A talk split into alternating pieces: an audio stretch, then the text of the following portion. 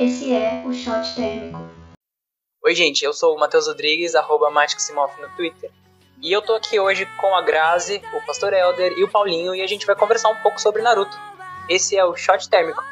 E agora eu vou pedir para que cada um dos participantes se apresente, começando na ordem alfabética. Grazi, por favor. Oi, meu nome é Graziana Massa, mas a pessoa que me chama de Grazi. E eu sou arroba Grazi no Twitter, igual o nome da série é NCZ. Oi, gente, eu sou o Pastor Elder, o arroba Nozima no Twitter. E é um prazer poder estar aqui com vocês no Shot Time. Oi, gente, eu sou o Paulo Arthur, Paulinho Arthur, ou arroba Underfacts no Twitter. E o único shot que tomo na vida é de suco de uva. Ai, meu Deus. Gente, eu nunca imaginei que eu ia estar gravando um podcast sobre Naruto, mas eu tô muito, muito, muito feliz. A gente tava até aqui conversando, porque a gente.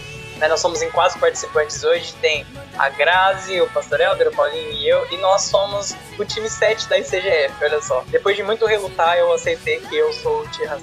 A Grazi fica sendo a Sakura, o Paulinho é o Naruto e o Pastor Helder com certeza é o Kakashi.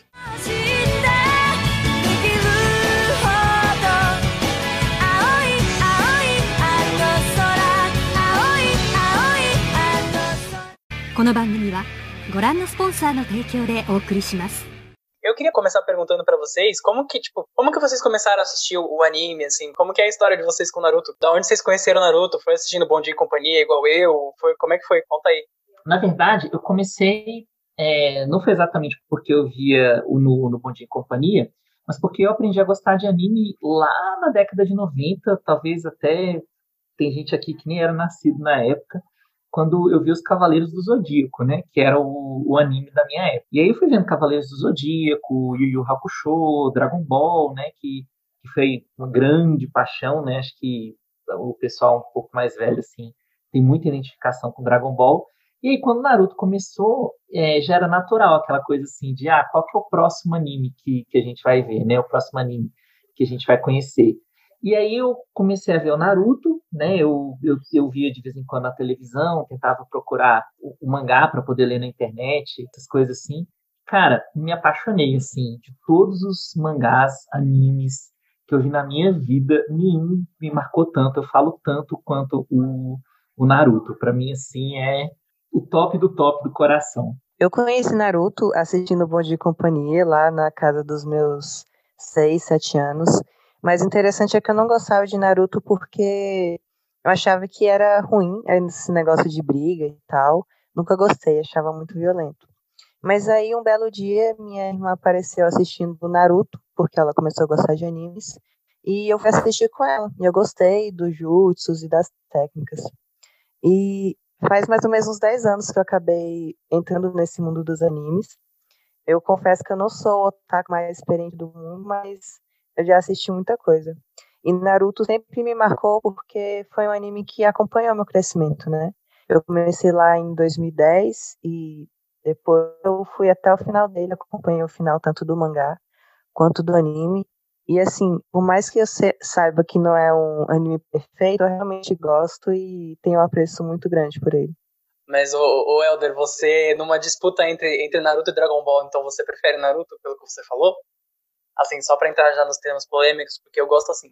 Olha, embora eu concorde que Kuririn é Deus no universo de Naruto, mas no universo de é, Kuririn é Deus no universo de Naruto, gente, lamento. Mas o Naruto é muito mais legal. É, enrolação por enrolação, a, a, Guerra Ninja é muito mais legal do que ficar vendo Goku lutando contra o Freezer na Mikuzen, galera. Foi mal, foi mal. Eu, eu, eu vou ter que concordar. Eu não sou também, igual o Paulinho falou, não sou o otaku mais experiente do mundo, assim.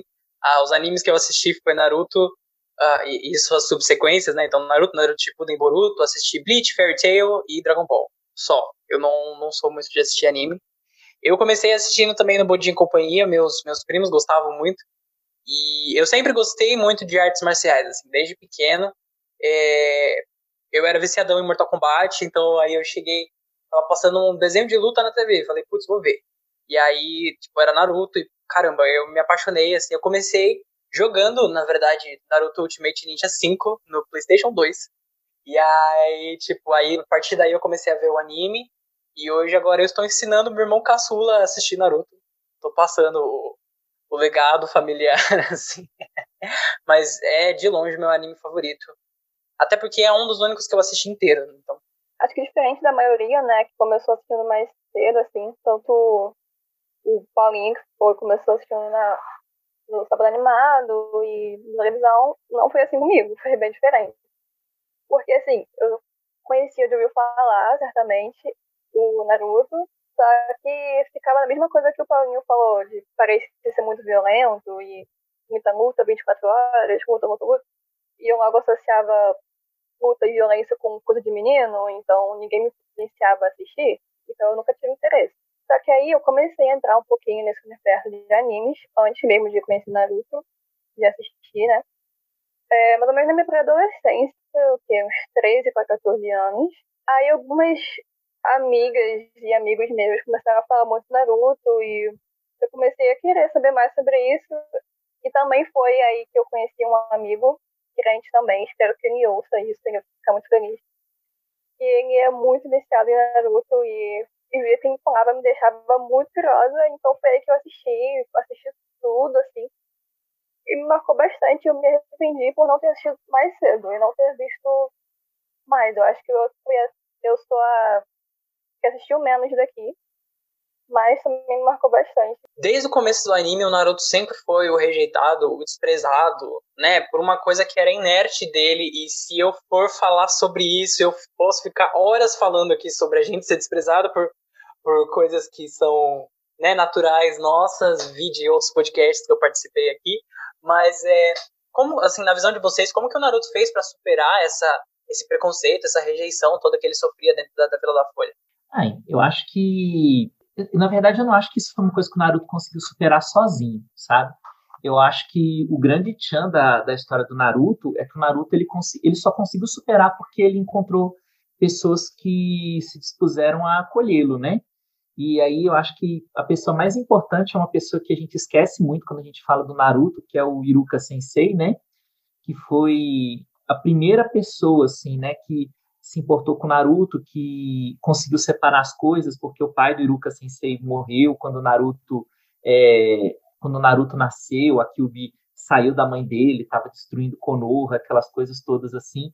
E o Iruka foi a primeira pessoa que entendeu que tinha uma diferença né, entre o Naruto e a, e a Kyubi, né, a, a raposa de, de, de, nove caudas.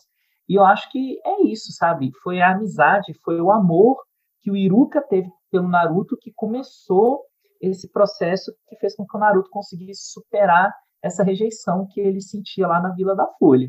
E eu acho que isso é muito o que acontece com a gente também. A gente precisa que alguém nos ame que alguém nos acolha para conseguir vencer a rejeição. Puxando o gancho com o que o Aldo falou, eu me lembro muito do verso de João que diz: Eu amo porque ele me amou primeiro. E isso é algo que me toca bastante, porque em todos esses anos que a gente vê o Naruto crescendo, a gente sempre vê pessoas ao lado dele, apoiando ele. Seja talvez treinando ele, como o Kakashi, o Jiraiya, o Iruka, ou os amigos dele, a Hinata, o Sasuke, que foi um grande incentivo para ele, a Sakura, e todas essas pessoas que deram apoio para ele. E eu consigo pensar muito, raciocinar em como que isso é importante para a vida de alguém, ter o apoio das pessoas, e principalmente saber que Deus ele te reconhece e te ama como filho, independente de quem você é. Isso me toca bastante quando eu lembro da obra. Isso é muito interessante, até se a gente parar para pensar que o Naruto ele tinha muitas pessoas ao redor dele e ele queria muito a aprovação de pessoas que não demonstravam o, essa aprovação logo de cara, por exemplo, como era com o Iruka ou com a Hinata, né? Porque a Hinata ele levou dois animes para poder reconhecer ela. Né? Passou Naruto e Naruto Shippuden, aí sim ele passa a reconhecer a Hinata é, como o amor da vida dele, enfim. E mas, por exemplo, o que, eu tô, o que eu tô querendo dizer, se a gente for puxar, por exemplo, a amizade dele com o Sasuke. Cara, ele no Naruto clássico, a amizade dele com o Sasuke é baseada inteira nele querer a aprovação do Sasuke, porque ele vê o Sasuke como uma pessoa maior que ele. E aí, tipo, eles viram amigos nessa, nessa competitividade, nessa é, rivalidade saudável, porque o Naruto também é bem teimoso, então ele fica querendo, querendo, querendo provar pro Sasuke toda hora. Mas o que, que vocês acham dessa amizade dele com o Sasuke? Assim, tipo, era uma amizade mesmo? Era rivalidade? Qual era a posição do Sasuke nisso? Vocês acham que o Sasuke teve é, tanto valor, por exemplo, quanto o Iruka ou a Renata tiveram na vida do, do Naruto para ajudar ele a superar esses preconceitos todos? Ou foi a própria força de vontade do Naruto de querer se mostrar sendo melhor? Eu acredito que Sasuke foi sim realmente importante. E por mais que teve toda aquela treta e foi tão conturbada a relação deles dois, eu acho que sim foi uma amizade sincera, porque quando você tinha aqueles momentos de validade, quando eles estavam subindo na árvore, ou quando eles estavam até disputando para ver quem conseguia fazer um jutsu melhor ou não, eles desenvolviam, sem querer, uma intimidade, uma amizade, um amor um pelo outro, sabe? E isso foi algo acontecendo sem eles perceberem. Tanto que chegou um ponto que eles realmente falaram que eles eram melhores amigos. Então, por mais que eu acredite que seja muito conturbado, eu acredito que foi muito importante para ele essa amizade. Peraí, eu ia falar que eu também acho que a amizade do a amizade deles foram muito importante. Também, além da, dessa amizade, assim, que é uma amizade com esse toque de rivalidade, né, dessa competição. Além disso, o Naruto eu sinto que ele exercia bastante a capacidade dele, né? Tão nessas competições, porque ele via o Sasuke como uma pessoa superior, muito legal e queria ser como ele, então ele ia fazer essas competições para, nossa, eu quero ser como ele, quero ser muito melhor, e acabava exercendo a capacidade que ele tinha dentro dele. E isso foi fazendo, ao meu ver, que ele crescesse mais, assim, tanto fisicamente e sei lá, se aceitando, sabe? É, eu a acho que... dele é bastante diferente também. Sim, eu acho que essa rivalidade dele com o Sasuke, tipo, essa coisa, por mais que seja saudável, essa rivalidade dele talvez tenha é, impulsionado ele mais do que o, o, o, apoio, né, do, do Iruka, da Hinata e, e da Sakura, por exemplo. É, tudo bem que a Sakura no clássico também não ia muito com a cara dele, mas é, depois foi se ajustando. Mas eu acho que essa, que essa rivalidade é, no começo foi o que mais impulsionou ele a, a, a, ir melhorando, e aí, tipo, talvez por isso no final do anime eles falam que eles são melhores amigos, porque eles veem o resultado do que essa rivalidade gerou, mas eu não sei dizer se, se isso é uma amizade tão saudável assim, pra é, chamar de amizade, é sabe? Não, com certeza não. Eu tô falando, se ao invés deles investirem tanto dinheiro na ciência de Konoha, eles deviam investir em uma terapia porque o povinho surtado. É, não é à toa que a Sakura abriu a clínica de saúde mental no, no Boruto. Perfeito. Mas eu acho que é, é, eu acho que esse que é o chance, né? Foi uma amizade saudável. Se bobear, eu acho que, que sei lá, acho que o Shikamaru merecia mais ser chamado de melhor amigo do Naruto do que o do que o próprio Sasuke, sabe? É, Com certeza. Mas o, eu, o que pega é aquela coisa assim, é, eu acho que crente não gosta muito quando a gente fala isso, né? Mas tem umas horas que o amor que a gente sente, até nessa questão de amizade, não é uma coisa muito racional, assim, sabe? É, o Naruto escolheu o Sasuke, né? Assim, o Sasuke não merecia, não. Mas o Naruto escolheu amar o Sasuke, sei lá por quê, né? Assim, é, ter essa ligação especial com ele por causa da rivalidade e, e, e tudo mais. Mas é só no Boruto que eles têm uma amizade saudável, assim ao longo de todo o Naruto, do clássico, do Shippuden. É, nossa, é muito complicado. É, é, muito complicada a relação dos dois. É uma incompatibilidade muito esquisita, assim. Ao mesmo tempo, eles são compatíveis demais. Né? Eu acho que se o Naruto não fosse tão teimoso, as coisas seriam um pouco diferentes. Mas é, a gente falar de amizade, por exemplo, se a gente for trazer a luz da Bíblia, a gente tem que Davi e Jonatas. Só que Davi e Jonatas também não era tão tóxico assim, né? Quem era ruim era o pai de Jonatas. também tinha uma coisa ruim no meio. Eu enxergo muito essa questão do Naruto e Sasuke como se fosse Jacó e Esaú, que são dois irmãos que brigaram e se estranharam muito, desenvolveram um certo tipo de ódio um pelo outro, mas que no final de tudo, claro que com a ajuda de Deus, eles acabaram deixando esse orgulho de lado, sabe? E eu penso muito sobre isso quando eu lembro da amizade desses dois. Faz muito sentido. Eu nunca tinha parado para pensar nisso. Assim, olhando como Esaú e Jacó. Né? E, e, e, aí, tudo bem. Vai, aqui, spoiler, né? Pra quem ainda não chegou nesse nível de Naruto, mas se você for ver toda a cultura é, shintoísta e, e budista que tem no Naruto, se você for trazer isso, eles também eram irmãos, né? Porque tinha lá os dois filhos do, dos seis caminhos que reencarnaram no, no Hashirama e no Madara, e depois, enfim, até chegar no Naruto e no Sasuke. Eu nunca tinha parado pra pensar e, e olhar eles como irmãos, né? Mas, sim, isso faz muito sentido. Mas e aí, gente? Naruto era endemoniado ou não era? Então, O Naruto pode ser um pouco duro às vezes. Talvez você não saiba disso, mas. O Naruto também cresceu sem pai. E não teve nenhum amigo em nossa aldeia. Mesmo assim, eu nunca vi ele chorar, ficar zangado ou se dar por vencido. Ele está sempre ansioso por melhorar. Ele quer ser respeitado. É o sonho dele.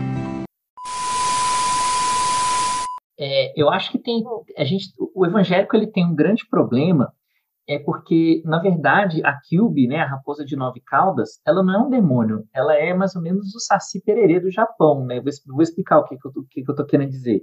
Ele é mais algo do folclore do Japão, né, da, da cultura popular do Japão, né? É, a raposa, os yokais que aparecem em, em outros animes, o, o, o, japonês ele não vê o mundo dessa maneira que a gente vê na nossa cosmovisão judaico-cristã, que tem anjo, que tem demônio, que tem bem, que tem mal. O que ele reconhece é que existe um mundo terreno e existe um mundo espiritual, né? E esse, nesse mundo espiritual não é exatamente dividido em bom e, e, e em mal. E aí eu acho que a gente, como evangélico, a gente tem um defeito muito grande que a gente pega a nossa cosmovisão e a gente lê toda a realidade a partir dela. Então, é mais ou menos assim. É, se eu não entendo, eu vou dizer que aquele, aquela crença daquela cultura, ou aquela história daquela cultura é um demônio, né? É, é, é um espírito maligno, a, a, alguma coisa assim. A gente não consegue perceber que, ok, pode até ser que no passado distante, né? Aquilo, aquilo era pagão, né? O, ou ligado às religiões que existiam naquela época. Mas hoje isso é visto como é, um patrimônio cultural, digamos assim, né? Que alguém aqui no Brasil hoje acha realmente que Saci Pererê existe, por exemplo? É, alguém está preocupado com a mula sem cabeça? Você vai sair na, na mata e, e, e vai encontrar a mula sem cabeça? Ninguém está preocupado com essas coisas. A gente entende que isso é cultura.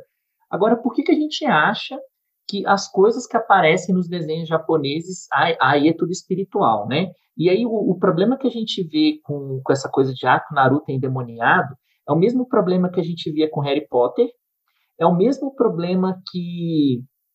É, tem é, gente que é ainda mesmo... vê, né? Inclusive. É, é, tem gente que ainda vê, mas é aquela coisa que é engraçada, né? O Senhor do Senhor dos Anéis não é problema você ter elfo, não é problema você ter mago, não é problema você ter orc, né? O C.S. Lewis ele, ele cria um mundo mágico, né? E, e, e usa ele usa a cultura popular britânica para poder construir uma ficção que ele até coloca coisas cristãs dentro dela. E aí aquilo que é japonês não. Aí o japonês ele não pode fazer isso. Helder, mas eu acho que é porque a gente é porque a gente está muito acostumado com qualquer coisa que é ocidental. Então eu tô, tô aproximando o, o britânico do ocidental. A gente está acostumado com com a cultura britânica também, entendeu? Mas o japonês é desconhecido, né? E, a gente está muito acostumado a ver crente com medo do desconhecido. É por isso que crente não discute tabu hoje. Porque tudo que é desconhecido é mais fácil eu demonizar o desconhecido do que eu ir atrás das raízes e gastar meu tempo com isso para saber se realmente é uma coisa boa ou ruim. É muito mais fácil eu demonizar aquilo porque eu tenho medo de vai que é uma coisa ruim, meu filho está assistindo isso. Sabe? Eu acho que é, Nisso se instaurou o evangelicalismo moderno do Brasil hoje, em cima do medo, porque as pessoas não vão atrás da Bíblia para saber realmente, né, e nem e não só da Bíblia. Não estou dizendo que a Bíblia não é suficiente. Agora já estou dizendo que se você estuda a Bíblia, você tem que estudar as outras coisas também à luz da palavra, né? Agora, isso que você falou é muito real. E agora eu eu, eu tenho um, problema, por exemplo, todas as tradições de Naruto, apesar de é, ter essa coisa da cultura, do folclore, de ser, vai, em vez de ser o demônio das nove caudas, ser o espírito das nove caudas, então, é, o, a tradução toda fica como demônio, né? Inclusive no inglês também, não é spirit, é demon. Eu não sei qual é o motivo disso, mas talvez isso seja um dos maiores, é, o, o, que explica talvez toda essa, essa fuga do, do que é japonês. Talvez a, a tradução, talvez o, o, a, a, a, má colocação de algumas palavras, de alguns termos, por mais que não sejam mesmo coisas ruins, tenha sido traduzido como tal. Então, é, é porque eu acho que quando você olha para a história da, por exemplo, você vê o que, que a Kilby faz, né? Como é que a Kilby é, porque a nossa percepção, eu acho que isso é interessante a gente notar. A nossa percepção das bijus, ela muda, né? As bijus, para quem não sabe, são os animais é, lendários aí do Naruto, né? Com as caudas, as montanhas vivas de chakra, né? Assim, é, a raposa, né? O, o Shukaku, né? Que é um tanuki gigante de uma cauda, etc, né? é, a nossa percepção das bijus muda, porque no começo a gente olha para as bijus e as bijus parecem demoníacas mesmo, né?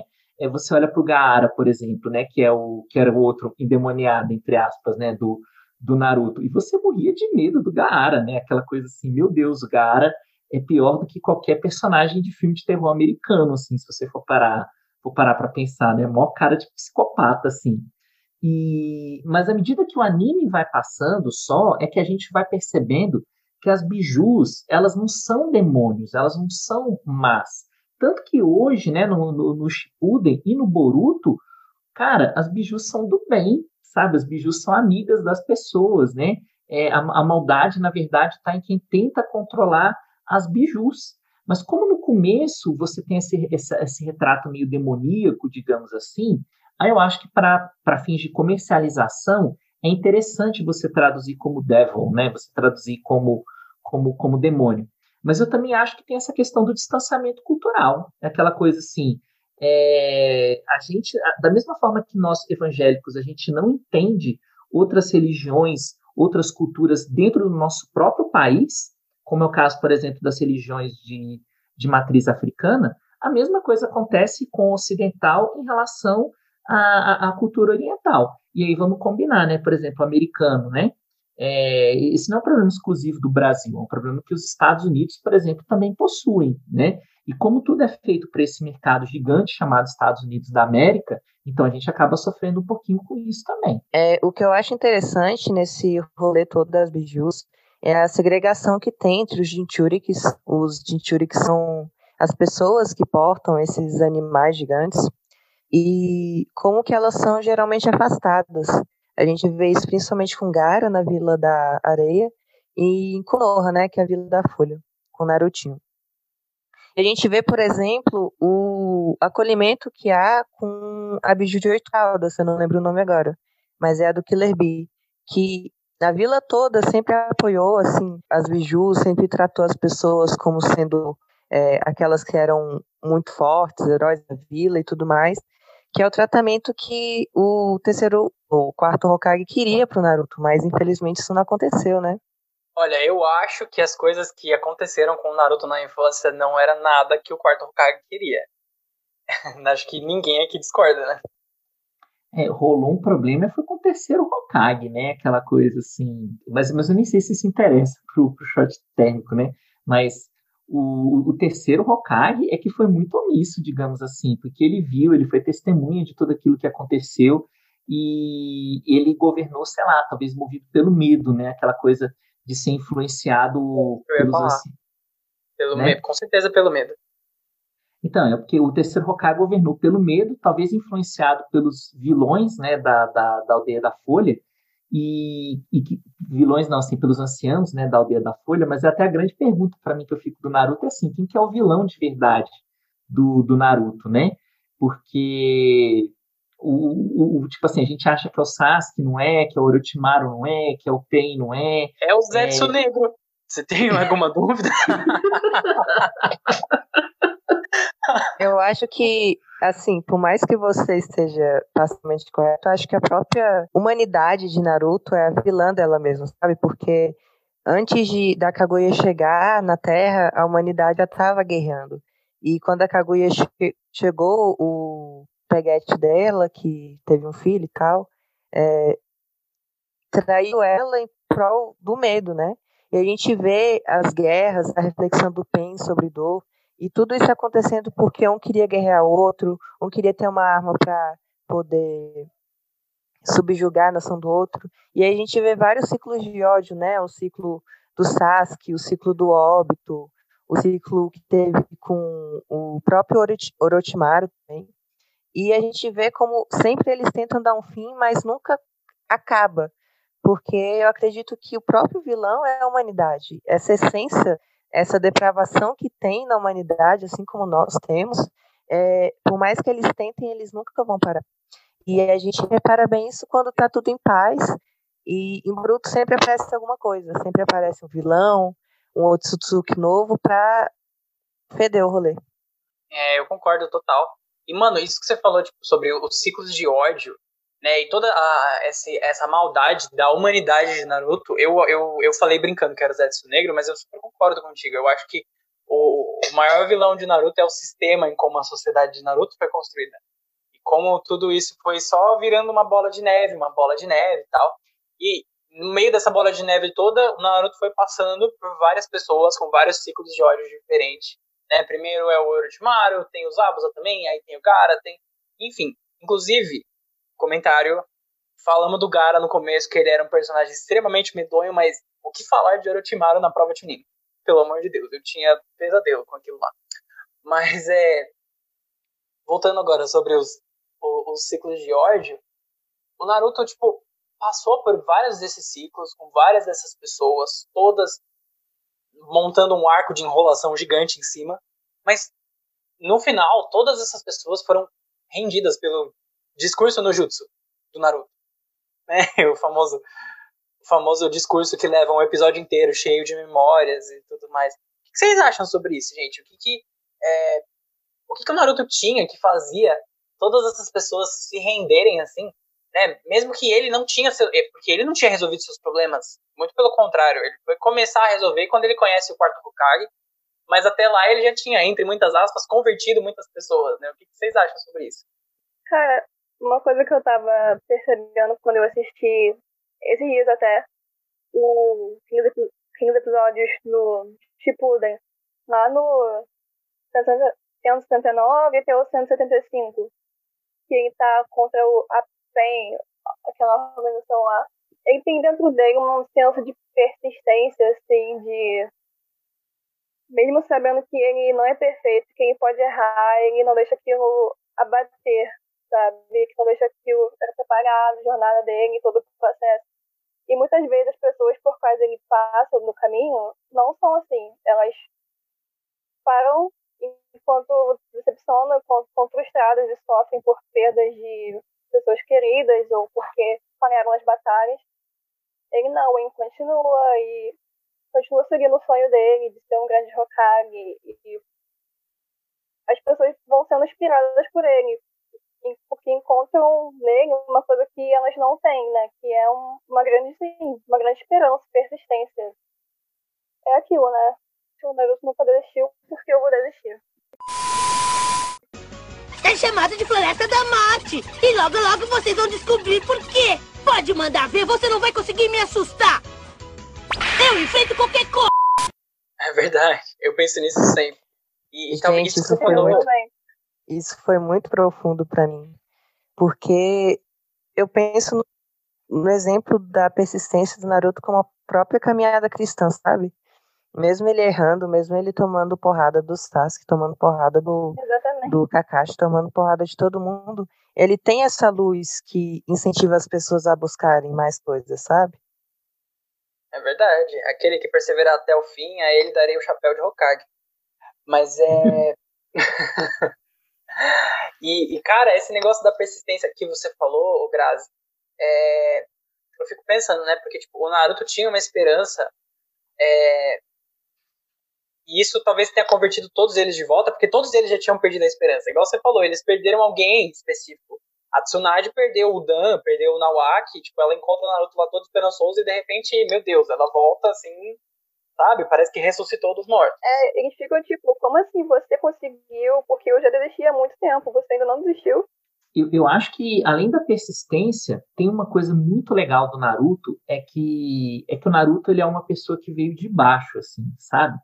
O, o, Naruto ele insiste porque ele não teve outra escolha na vida dele, porque ele foi rejeitado, porque ele é, ele é, ele é em várias medidas aquilo que a gente não gostaria de ser.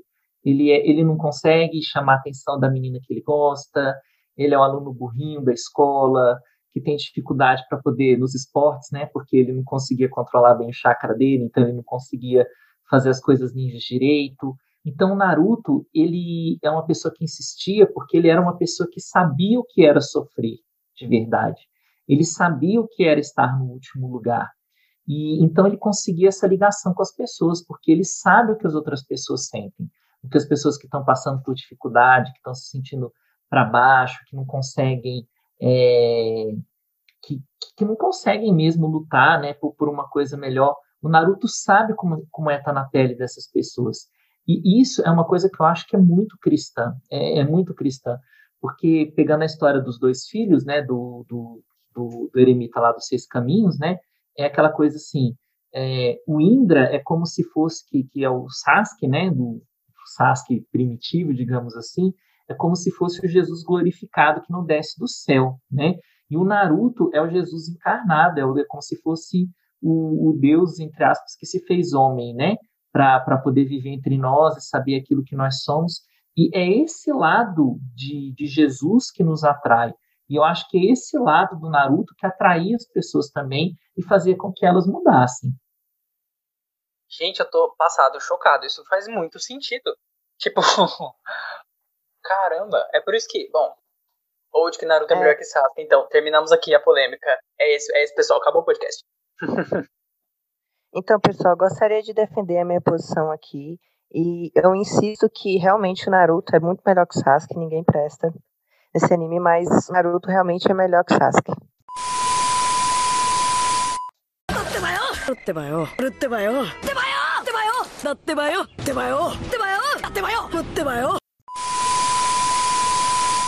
Eu quero dizer que a Hinata presta, tá? Inclusive, ela, ela é a pessoa perfeita para estar com Naruto, porque ela é a única mulher que realmente está à altura da sensibilidade, da persistência, da perseverança do nosso pequeno é, ele é o oitavo Hokage já, né? É o sétimo. É o sétimo, então. A Hinata, a Hinata é a mulher perfeita para ficar com o sétimo Hokage, aquela que se inspirou nele e acreditou no Naruto desde o começo, porque embora e a Hinata, ela é muito interessante, porque a Hinata, ela era para ser um Sasuke da vida, né? Porque ela era do clã Ryuga, né? Também tinha um olho especial. Ela era para ser a top top da, da, da aldeia da Folha.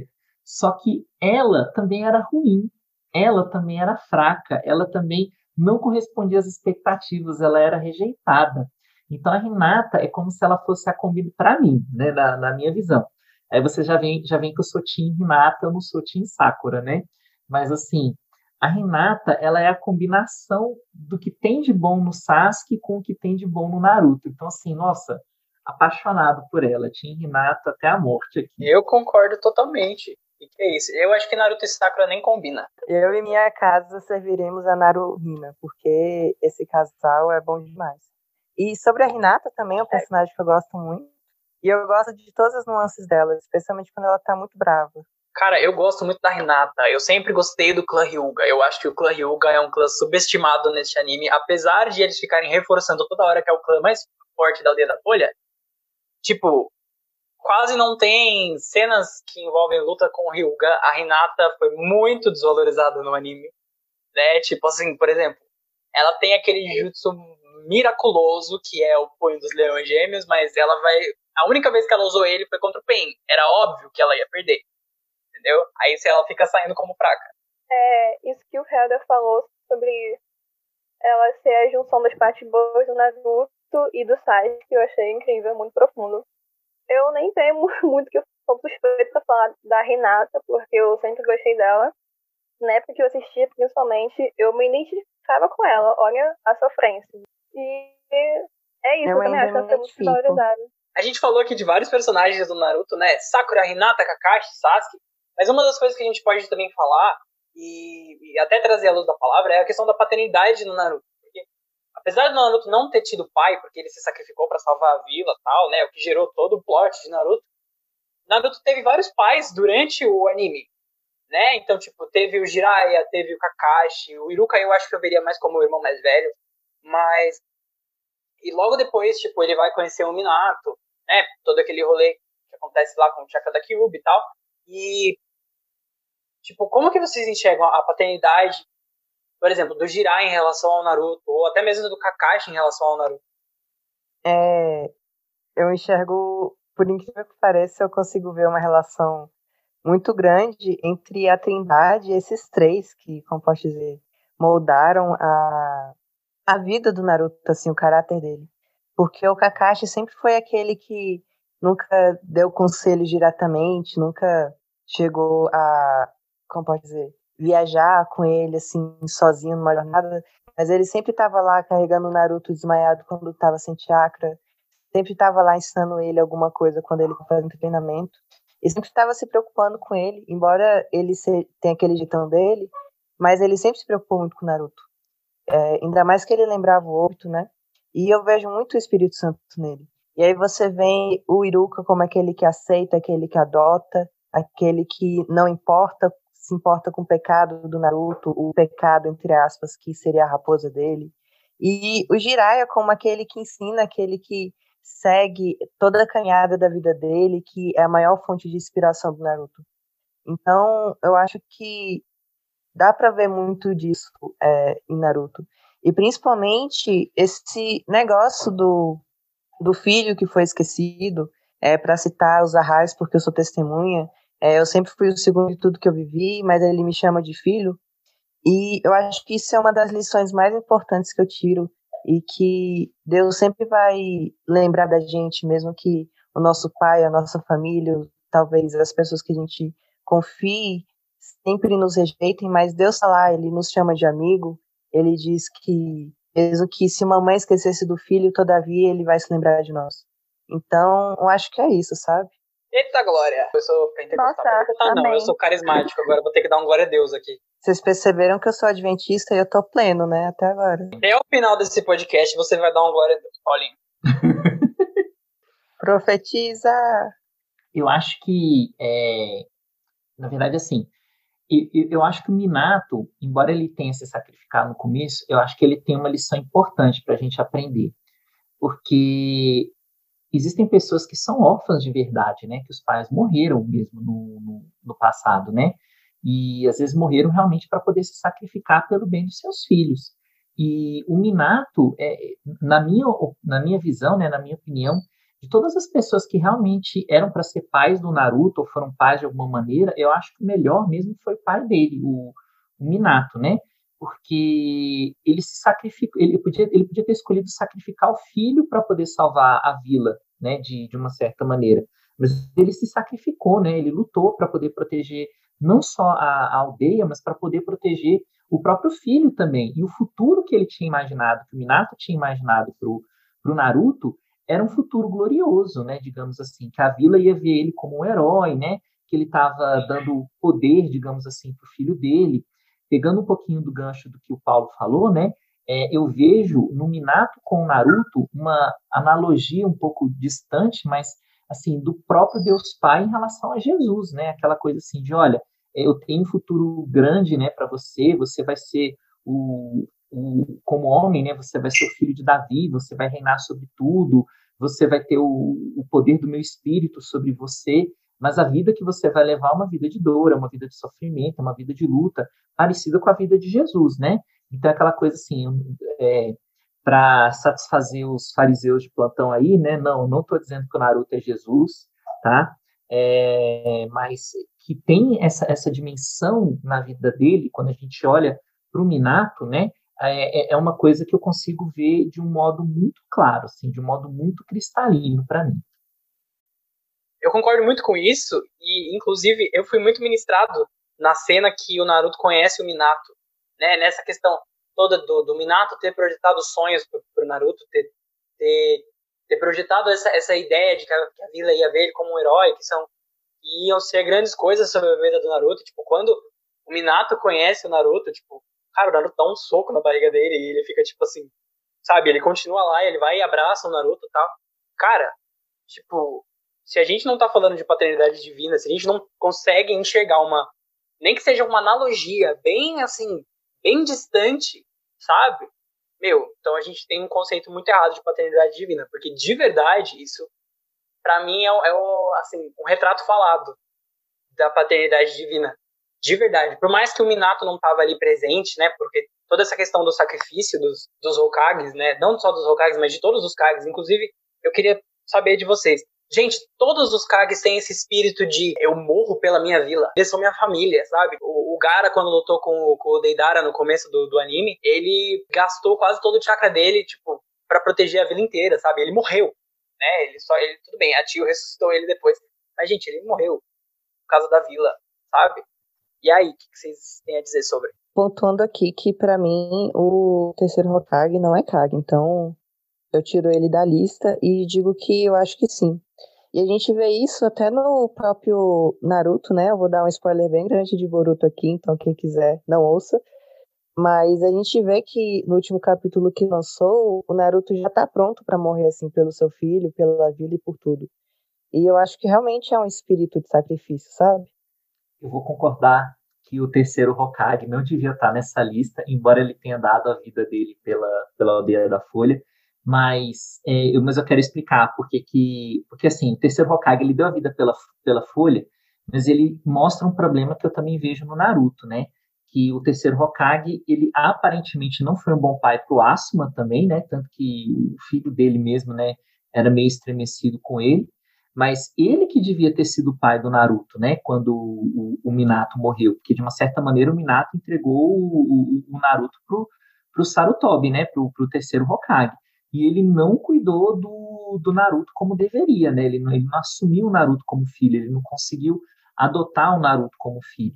E ele, e ele é aquela coisa assim, ele se sacrificou, mas será que ele se sacrificou por aquilo que era correto? Porque os outros Kages, né, como vocês estão falando assim, ele se sacrifica pela vila, mas ele vê a vila como sendo uma parte da família dele. E o terceiro Hokage, ele se sacrificou pelo sistema, ele se sacrificou pela vila, mas ele não se sacrificou pela família, digamos assim. Pelo menos é a leitura que eu faço do que aconteceu com o terceiro Hokage. Eu já não acho que o terceiro Hokage se sacrificou pela vila. Eu acho que ele criou a vila inteira, né? Todos aqueles ninjas com a vontade do fogo, enfim. Tava todo mundo ali se sacrificando pela vila, mas eu não acho que o terceiro Hokage se sacrificou pela vila, não. Porque, para mim, ele se sacrificou para parar o Orochimaru, porque ele tava tava confrontando os erros dele. Ele viu que ele fracassou com o Orochimaru. E aí, tipo, ele falou: agora eu preciso parar esse cara ao meu máximo. Então, para mim, ele não se sacrificou pela vila, não. Tipo, porque ele tinha a vila inteira segurando ele, porque ele já não aguentava mais, né? Pode ver que quando a vila é invadida, tá todo mundo lutando. Aparece até o Ibiki lutando contra as cobras do Orochimaru. Tipo, o Ibiki nem aparece no anime direito. Mas eu não acho que o terceiro Hokage se sacrificou nem pela vila e muito menos pela família. Que eu concordo com isso que o Eder falou. Ele não tem, assim, paternidade para mim é zero. Eu acho que é uma coisa muito, muito, muito rara. Assim, eu não sei muito o que falar sobre isso, mas pelo que eu tô ouvindo vocês falarem, como se o sacrifício desse terceiro Hokage, ele não foi ele não foi tão puro como os outros foram, assim. Não foi com intenções tão de verdade. E a gente vê como o sacrifício movido pelos nossos interesses não leva a nada, né? A gente é, não é, consegue se satisfazer com um sacrifício que não é puro. E por isso que a gente tem um Cristo que se sacrifica e é puro. Tem Genin brotando da floresta como baratas. Parece que alguém usou o nosso parceiro como um saco de pancada. Ninguém faz isso e sai impune! Falando tanto assim de Naruto e do, dos amigos dele, eu acho que a gente acaba deixando o Sasuke um pouquinho de lado, né? E eu acho muito importante ver o outro lado da história, né? Um menino que cresceu sem amigos, sem graça, digamos assim. Porque ele foi abandonado e os únicos amigos que ele fez durante a infância dele, durante a fase de gaming, ele acabou abandonando por um, pela busca de vingança, de justiça própria. E seguiu esse caminho de escuridão. Mas o que eu mais gosto de pontuar é que mesmo após ele ter feito todas aquelas coisas, ter matado o irmão, ter feito todas aquelas atrocidades que a gente sabe que o Sasuke fez, é, mesmo após de tudo, ele encontrou misericórdia em numa amizade que seria o Naruto, sabe?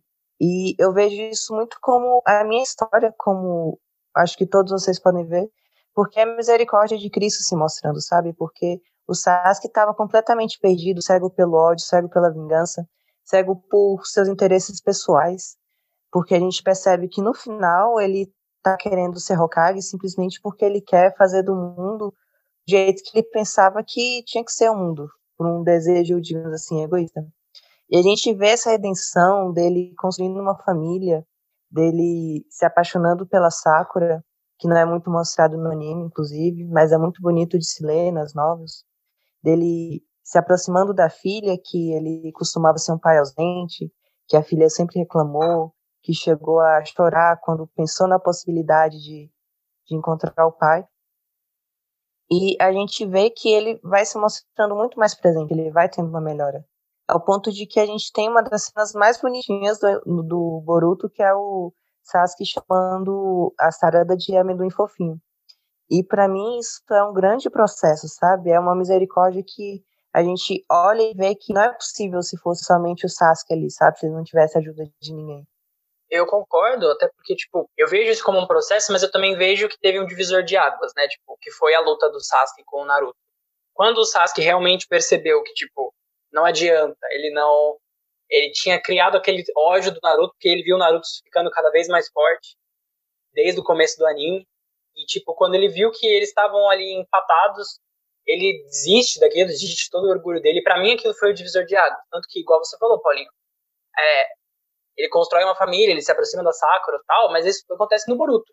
Até Naruto Shippuden, o Sasuke continua sendo um leonino egocêntrico. É, tem uma coisa que eu acho super interessante, porque assim, é, no Naruto é muito fácil a gente ver traços semelhantes com Jesus.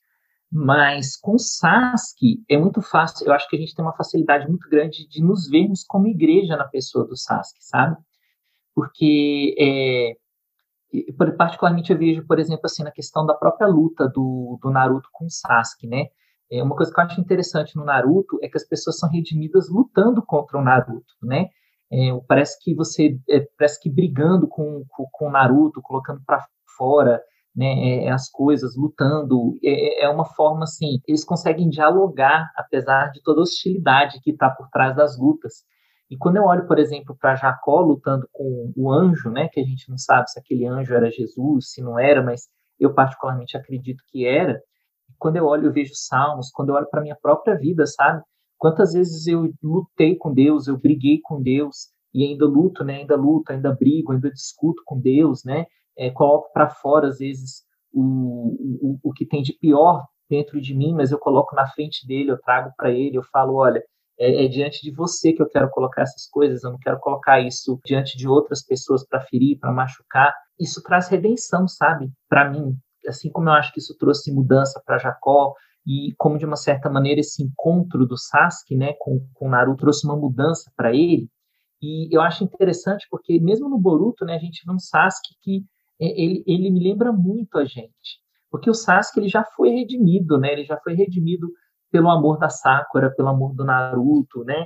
É, a vila já, já, já aceitou ele, é, até o mundo ninja, né? Eu lembro do Boruto, né? No, no episódio do anime que tem figurinha dos ninjas, né? A figurinha do Sasuke é uma das top figurinhas assim que você tem para poder colecionar e, e tá lá a figurinha do Sasuke, mas o Sasuke ele ainda não se sente redimido, né? Ele ainda não se sente perdoado, ele ainda fica nessa peregrinação como que tentando ainda apresentar alguma obra, algum mérito, alguma compensação por aquilo que ele fez. E eu acho assim, eu, eu olho para o Sasuke hoje, especialmente para o Sasuke do Boruto, né? E eu me vejo também, sabe? Eu, eu vejo muito da igreja é, é, é, ali. E eu acho isso super interessante, assim. Eu concordo, tipo, é legal isso que você falou do Sasuke, é, continuar buscando é, demonstrar né? Tipo, continuar buscando fazer alguma coisa para demonstrar, porque por mais que ele tenha sido justificado e a, a, misericórdia tenha alcançado ele, e eu falo de todo mundo, não só do Naruto, né? Mas Naruto, na Sakura, da vila toda, é... o Sasuke sempre foi uma pessoa muito egocêntrica, então ele não vai se sentir é, justificado e perdoado enquanto ele não achar que ele se provou justificado perdoado, e assim somos nós. Né, tipo, com Cristo. A gente continua fazendo isso. Sasuke por mais que a gente aceita a graça. Sasuke és web crente, com certeza. por mais que a gente tenha aceitado a graça, a gente tem essa, esse, essa ânsia por, por, por provar que a gente merece, né? Ah, eu ia falar também, essa garota meio sem palavras, né? Eu acho que o Helder acabou falando basicamente o que eu ia falar, mas era sobre isso mesmo, que é muito difícil gostar do Sasuke, né? A gente assiste, eu mesma desde o começo me irritei muito com ele. O jeito como ele tratava o Naruto, enquanto o Naruto tentava se aproximar dele como amigo, e ele sempre se retraindo, sendo do jeito que ele é, né? Mas é muito fácil a gente perceber como nós somos parecidos com o Sasuke, como vocês estavam falando. Porque ele sempre vai. O ódio dele, assim, das coisas que aconteceram com ele, sempre são direcionadas para um lugar, um lugar totalmente errado. E ele vai fazer coisas erradas. E ele foge, e as pessoas têm que ir atrás dele. E onde está o Sasuke o tempo todo? E muitas vezes nós estamos assim, né? Nós fazemos as borradas, a gente não percebe o que está acontecendo, a gente foge para outros lugares movidos às nossas nosso ódio, seja lá qual for o sentimento, e a gente precisa de um de alguém no com Sasuke que seria o Naruto que vá atrás de nós e lute para que a gente perceba que estamos errados e o que está acontecendo. Então é realmente muito difícil gostar do Sasuke, só que nós somos muito parecidos com ele em muitas áreas. E não, obviamente, querendo comparar o Naruto com Jesus, porque, né? Igual o Helder falou, nada a ver. Mas, trazendo uma visão cristã, isso realmente em nossas vidas é assim. Bom, pessoal, a gente conseguiu enxergar Naruto à luz da Bíblia e esse é um desafio para você, entendeu? Mostre esse episódio para sua mãe que não deixava você assistir Naruto porque era do demônio. Fala para ela que não é do demônio mostra essa conversa pra ela lá, entendeu? E, cara, eu fiquei muito surpreso com as coisas que eu vi, até com as coisas que eu falei aqui. E eu queria agradecer a cada um dos nossos participantes, o Pastor Helder, o Paulinho, a Grazi, acho que todo mundo super contribuiu. É muito interessante ver as coisas à luz da Bíblia. Eu nunca tinha parado para pensar que Sasuke seria um Jesus não encarnado. E, ou então que, que Naruto seria como Jesus, o Sasuke seria como a igreja. Logicamente, não estamos aqui dizendo que é assim, tá bom? Para os fariseus de plantão, isso é só uma analogia, uma conversa entre é, pessoas que gostam de debater a Bíblia e debater coisas cotidianas à luz da Bíblia, até porque não há nada mais espiritual do que viver a sua vida cotidiana e ordinária. É, eu quero agradecer a cada um dos nossos ouvintes. Siga a ICGF nas redes sociais, arroba ICGF, underline, e também siga os nossos perfis que vão estar aqui na descrição desse episódio. Muito obrigado por acompanhar até aqui e até o próximo episódio do Choque Térmico.